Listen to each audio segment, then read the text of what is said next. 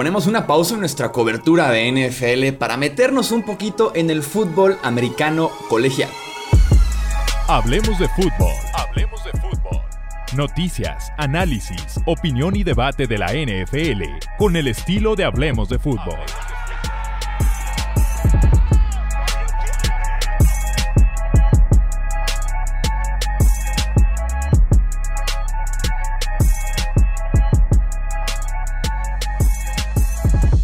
¿Qué tal amigos? ¿Cómo están? Bienvenidos a un episodio más del podcast de Hablemos de Fútbol. Yo soy Jesús Sánchez y sí vamos a platicar un poquito del colegial, temas bien interesantes en este off-season también para la NCAA, pero que se tienen que platicar porque sin duda alguna está cambiando por completo el fútbol como lo conocíamos algunos aficionados que llevábamos ya años en esto. Me acompaña el experto de expertos justamente en el tema de la NCAA, que es el buen Ian Roundtree, ya lo conocen, ya ha estado aquí también en Hablemos de Fútbol, analista de NCAA en Máximo Avance y también scout profesional. Ian, ¿cómo estás? Bienvenido nuevamente aquí a Hablemos de Fútbol.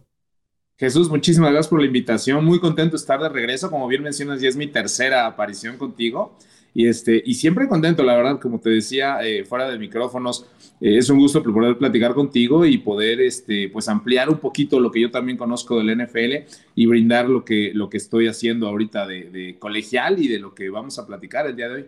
Sí, en el placer es nuestro. Justamente esa segunda vez la hicimos porque fue justo cuando se aprobó este cambio en el reglamento de la NCAA, este famosísimo NEAL, en el que los jugadores colegiales pueden ya a partir de ahí cobrar por eh, publicidad, por su imagen y semejanza. Fue justamente hace un año, se cumple ya el primer aniversario de este cambio, de este nuevo acuerdo para los jugadores. Ahora sí, en términos generales, ¿cómo ha sido este primer año? ¿Cómo ha funcionado? En tu opinión, ¿lo apruebas, lo rechazas? ¿Cómo ha impactado ese primer año en el mundo del colegial? Mira, me parece que no podemos hablar del NEAL sin hablar del Transfer Portal. ¿Por qué? Porque si bien como ya mencionaste, el es la capacidad que tienen ahora los estudiantes atletas de eh, obtener revenue, obtener profit, ¿no? Ganancias por su nombre, su imagen y su semejanza, obviamente, esto no sería posible si no pudieran salir abiertamente al mercado. Es decir, si tú firmas una beca con un equipo y no estuvieses de acuerdo con lo que hace el equipo, antes no te podías transferir tenías que esperar un año para descansar y después poderte transferir. Entonces creo que va muy ligado la cuestión de Neil, que ha sido una auténtica locura. Estamos viendo contratos de más de un millón de dólares para jugadores. No que no lo valgan, Jesús, pero que nunca han tomado un solo snap en la liga. ¿no? no sabemos cómo se van a desarrollar, no sabemos siquiera si vayan a ser titulares, no sabemos si sufran una lesión antes de llegar a estos juegos. Entonces, es una verdadera locura, como lo decimos. Eh, yo estoy totalmente a favor de que los jugadores obtengan remuneración por, por estas cuestiones, específicamente por, por su trabajo en el campo, ¿no? Los que, lo que lo han llevado a estas instancias de, pues de la NCAA en este caso, pero este, a estas instancias de trabajo, de, de salario, de remuneración por, por, su nivel de juego. Pero sí creo que se ha ido un poco de control, estamos teniendo mucho rechazo por parte de los head coaches, por parte de los eh, athletic directors de las universidades, que se quejan un poquito de que, como bien decíamos, eh, esto, aunado al Transfer Portal, ha logrado hacer que se cree una agencia libre, que los jugadores puedan transferirse a mitad de la semana, a mitad de la temporada. Ahora no tienen que esperar ningún momento para, para hacerlo, no tienen que descansar un año. Y creo que esa regla sí, híjole, sí necesita revisión. No la del NIL específicamente, pero sí la de las transferencias. Creo además que ha eh, híjole, abrimos una caja de Pandora, ¿no? Eh, caímos en ese sombrero de Alicia y me parece que los jugadores ahora están eh, pues abiertos al mejor postor, no importa si tienes una buena carrera con equipo, no importa si ese equipo ya tiene contratos contigo, en cualquier momento puedes cambiarte de equipo, llevarte, con, llevarte tus contratos, pero además llevarte contigo la química de ese equipo. Me parece que el caso más sonado, y, y lo habíamos platicado hace un año, este año el caso de USC, ¿no? Que tras el cambio de Lincoln Riley, ¿no? De Oklahoma a USC, bueno, realmente terminó con el roster no solo de Oklahoma, sino el de Jordan Addison, este ganador del, premio Fred Beletnikov al mejor receptor de la nación proveniente de la Universidad de Pitt, de los Panthers, y que ya recibía dinero por parte del NIL, que estaba aparentemente muy contento con su equipo y sencillamente unas semanas antes de terminar la temporada anunció su transferencia Nunca más lo volvieron a ver en el campus y ahora, bueno, pues es una de las estrellas ahí en la ciudad de Los Ángeles. Y realmente esto sí se ha convertido en tema de recibir dinero por publicidad o simplemente se ha convertido en recibir dinero y ya está, ¿eh? A mí como que me sigue quedando esa inquietud. A mí también, insisto, estoy totalmente a favor de que reciban dinero. Sí. Pero creo que tenemos que poner por ahí algunos candados en cuanto a la transferencia o a la movilidad. La excusa siempre fue, bueno, si los coaches lo pueden hacer, ¿por qué los jugadores no? Bueno, pues porque los coaches tienen contratos, los jugadores no, los jugadores firman eh, una ayuda, se le llama, ¿no? Este, un financial aid para asistir a estas universidades, que obviamente son carísimas, pero ese no es un contrato vinculante. En el momento que tú decidas dejar de recibir ese financial aid, pues eres libre, ¿no? No le debes nada a nadie. Y me parece que debería de haber ciertos candados, como hay en cualquier actividad económica, ¿no? Que, que en la que obtienes un intercambio de tus servicios a cambio de una paga. creo que los candados van a venir por ese lado. Uno de los casos más sonados y que insisten que tal vez no estaba detrás el dinero, obviamente salen coaches después a pelear y demás, es el Jackson State, la universidad que, en la que está Coach Prime, ¿no? en la que está Dion Sanders, que se llevan un esquinero de los mejores de toda la nación en una división que nada que ver, peleándoselo justamente con universidades de la SEC, ¿no? universidades que sí tenían el por qué estar metidos justamente en esa puja por dicho jugador. Eh, ese tipo de de firmas tan sorpresa que sí, tal vez tuvo que ver un poco la cultura de Coach Prime y demás, pero que se siente demasiado dinero detrás de eso.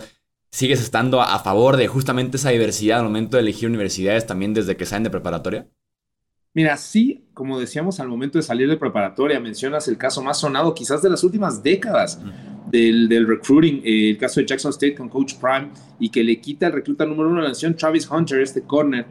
Eh, que había, se había comprometido verbalmente con Florida State.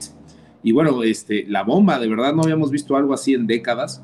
Llega a Jackson State, ahí en, en el estado de Mississippi, y ahora empezarán, digamos, los cuestionamientos. Es obvio que esto trae mucho dinero atrás de ellos, ¿no? Atrás de Travis Hunter. Y creo que Travis Hunter recibirá una gran educación como en cualquier universidad y recibirá eh, una gran oportunidad de desarrollarse como atleta y quizás algún día alcanzar la NFL. Recordar que los reclutas cinco estrellas eh, tienen un porcentaje mucho más alto para alcanzar la NFL. Si el porcentaje para alcanzar la NFL de un jugador colegial normal es del 0.3%, si eres un recluta cinco estrellas, aumenta hasta el 50%. Es decir, alguien te va a dar la oportunidad, aunque no tengas una buena carrera en el colegial. Pero me parece que cuando se acumulen las derrotas, cuando empiecen las comparaciones, cuando desafortunadamente eh, se vea atrás, creo yo, en cuestiones de, dinero, que Jackson State no podrá competir en algún momento si alguien realmente quiere este jugador, creo que no lo veremos terminar ahí su elegibilidad. En este primer año no conocemos las cifras, pero ¿quién crees que sea el jugador que más dinero haya cobrado en 2021 2022? ¿Y eh, aproximadamente cuándo te imaginas? Para mí eh, fue Caleb Williams, que anda rondando quizás los 2 millones de dólares al año, un poquito menos, 1.8, 1.7. Este jugador que mencionábamos estaba en Oklahoma, eh, fue el transfer número uno de toda la nación, siguió a su ex head coach, a Lincoln Riley, a USC.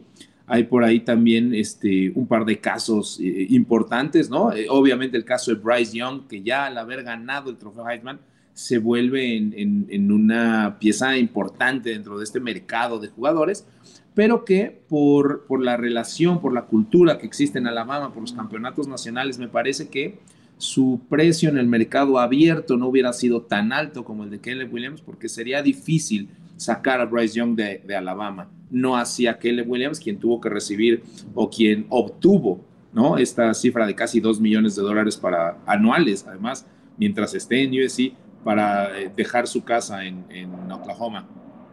Y justamente hablando de quarterbacks, tenemos un caso bastante sonado en las últimas semanas, que es el de Arch Manning, el nuevo quarterback de la dinastía Manning, el sobrino de Peyton y también de Eli Manning, eh, que sigue en la preparatoria, creo que es de la clase 2023, pero que ya eligió y ya se comprometió con la Universidad de eh, Texas. Platícanos rápidamente quién es Arch Manning como prospecto. O sea, sabemos que es un prospecto 5 estrellas, que es el número uno de la clase de reclutamiento 2023. ¿Es realmente así de bueno Arch Manning?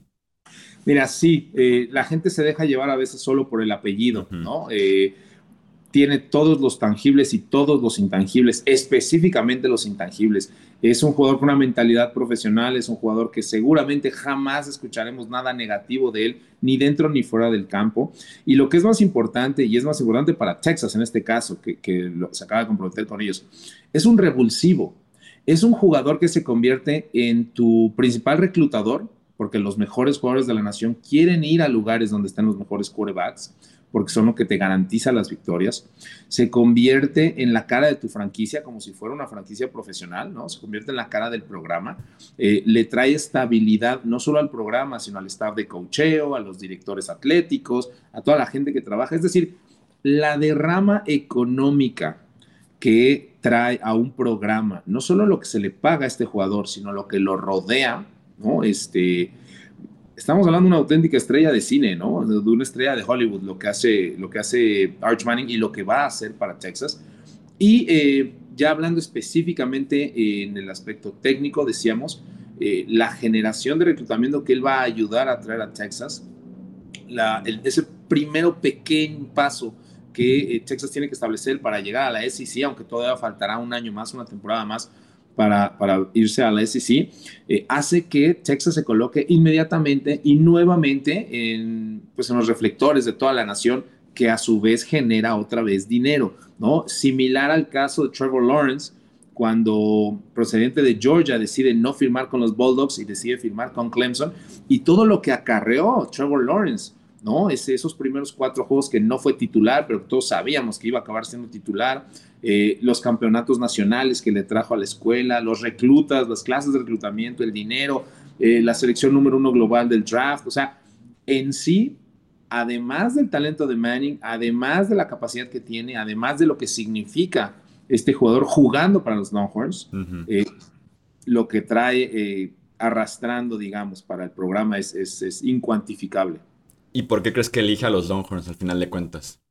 Mira, afortunadamente eh, pudimos adelantarnos un poquito al hype, ¿no? Y dar nuestro pronóstico hace casi seis meses de que pensábamos que era Texas. Eh, me baso un poquito más en la historia en este sentido. Mira, Alabama hasta hace muy reciente no era un productor de quarterbacks. Eh, los quarterbacks que alcanzó a producir los produjo mientras estaba Steve Sarkisian como coordinador ofensivo y coach de quarterbacks, que ahora es el head coach de Texas.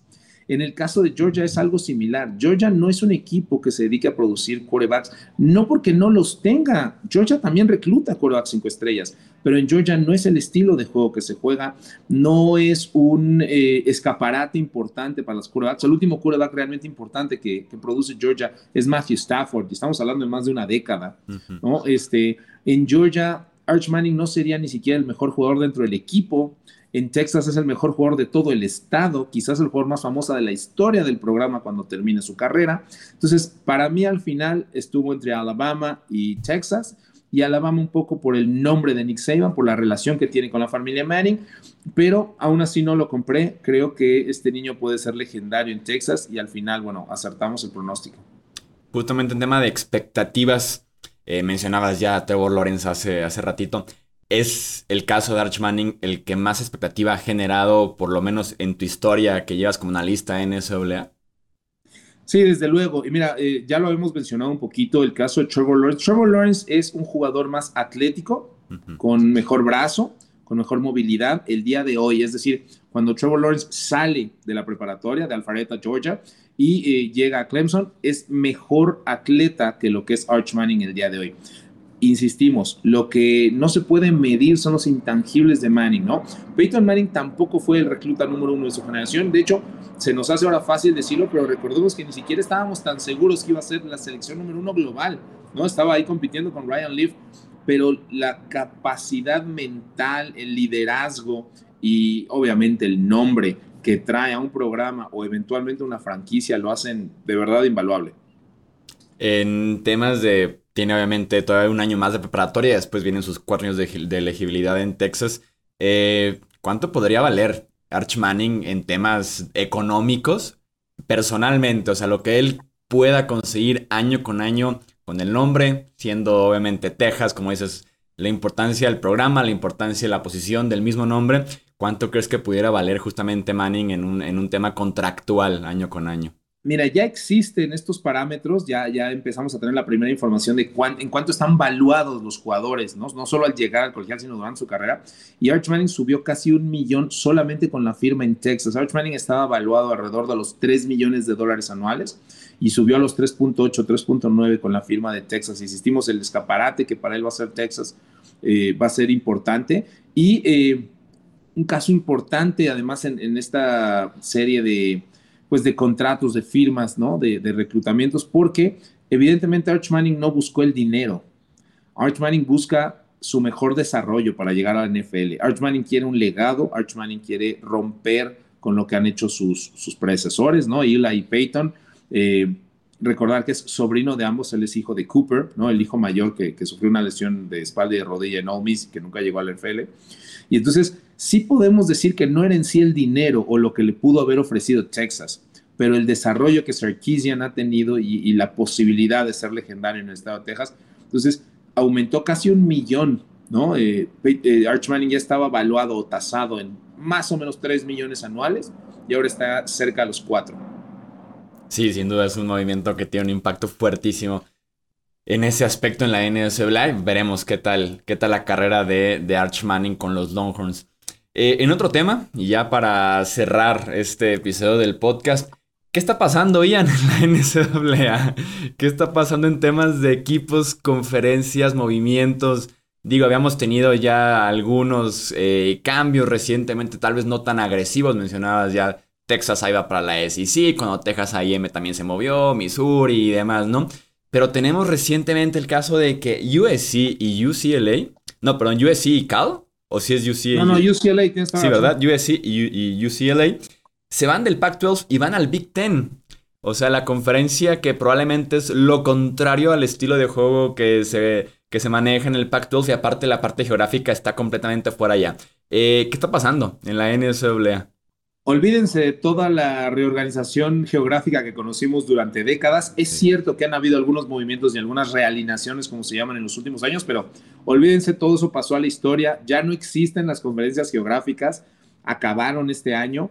Eh, el caso, insisto, de USC y UCLA, las dos más grandes marcas del Pac-12 que dejan esta conferencia para llegar al Big Ten, marcó un parteaguas porque más allá de lo que sucedió con OU y con Texas yéndose o anunciando su salida hacia la SEC un año antes, eh, comprendíamos que el nivel alcanzado por Oklahoma y Texas, históricamente, pero además eh, en los últimos tiempos, sobre todo Oklahoma, en el Big 12 ya no les alcanzaba para, para llegar a los playoffs o para ser contendientes por el bajo nivel de su, de su conferencia. Bueno, pues en este caso el cambio es aún mayor porque ni USC ni UCLA han sido verdaderos protagonistas ni de playoffs ni de campeonatos en sus, en conferencias estos últimos años. Eso tendría que hablamos de, de Oregon, de Washington, ¿no? Entonces, este, les tuvo sin cuidado el nivel competitivo. No son los equipos más fuertes de la, de la conferencia el día de hoy.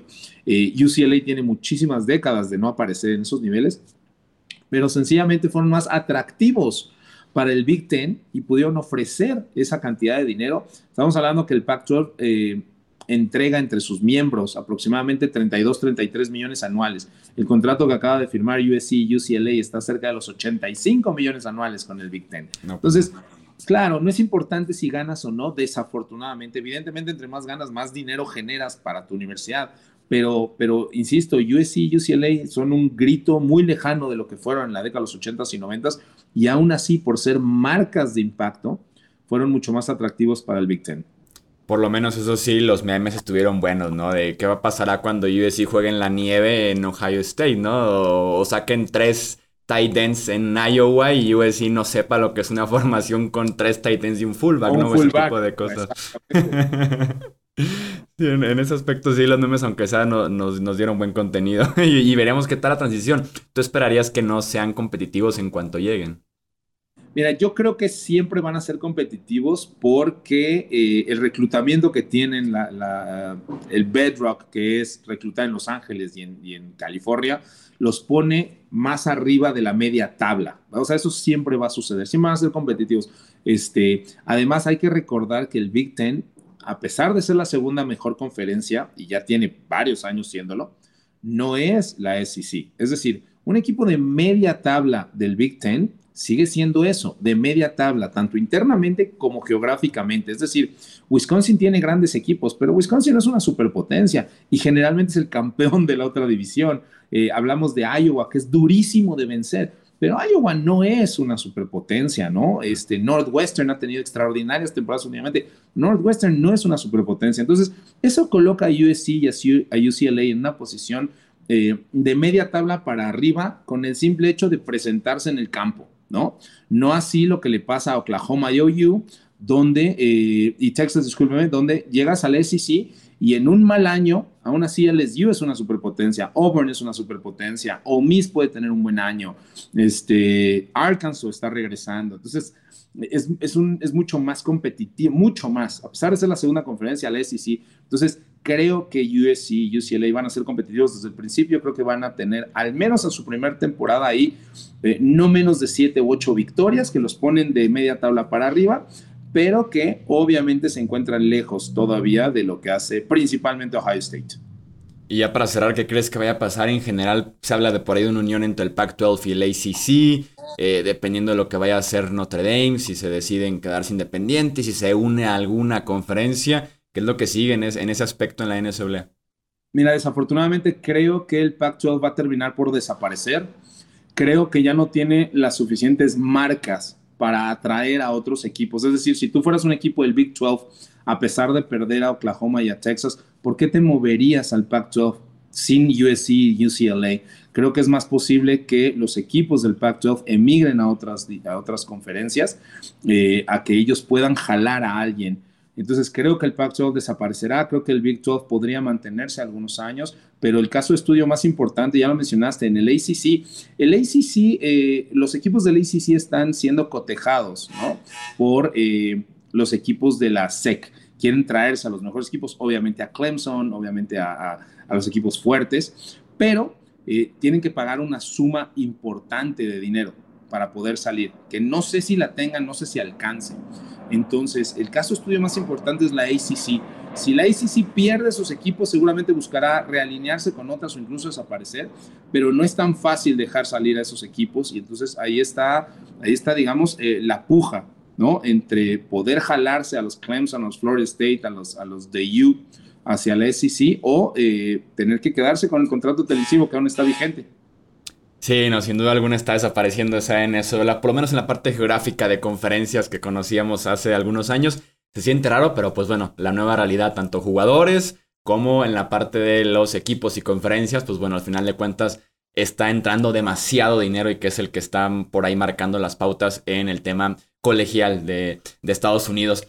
Eh, para más contenido de NSWA, el experto aquí es justamente Ian. Lo pueden seguir en Twitter como Roundtree NSWA. Ian, nuevamente, muchísimas gracias.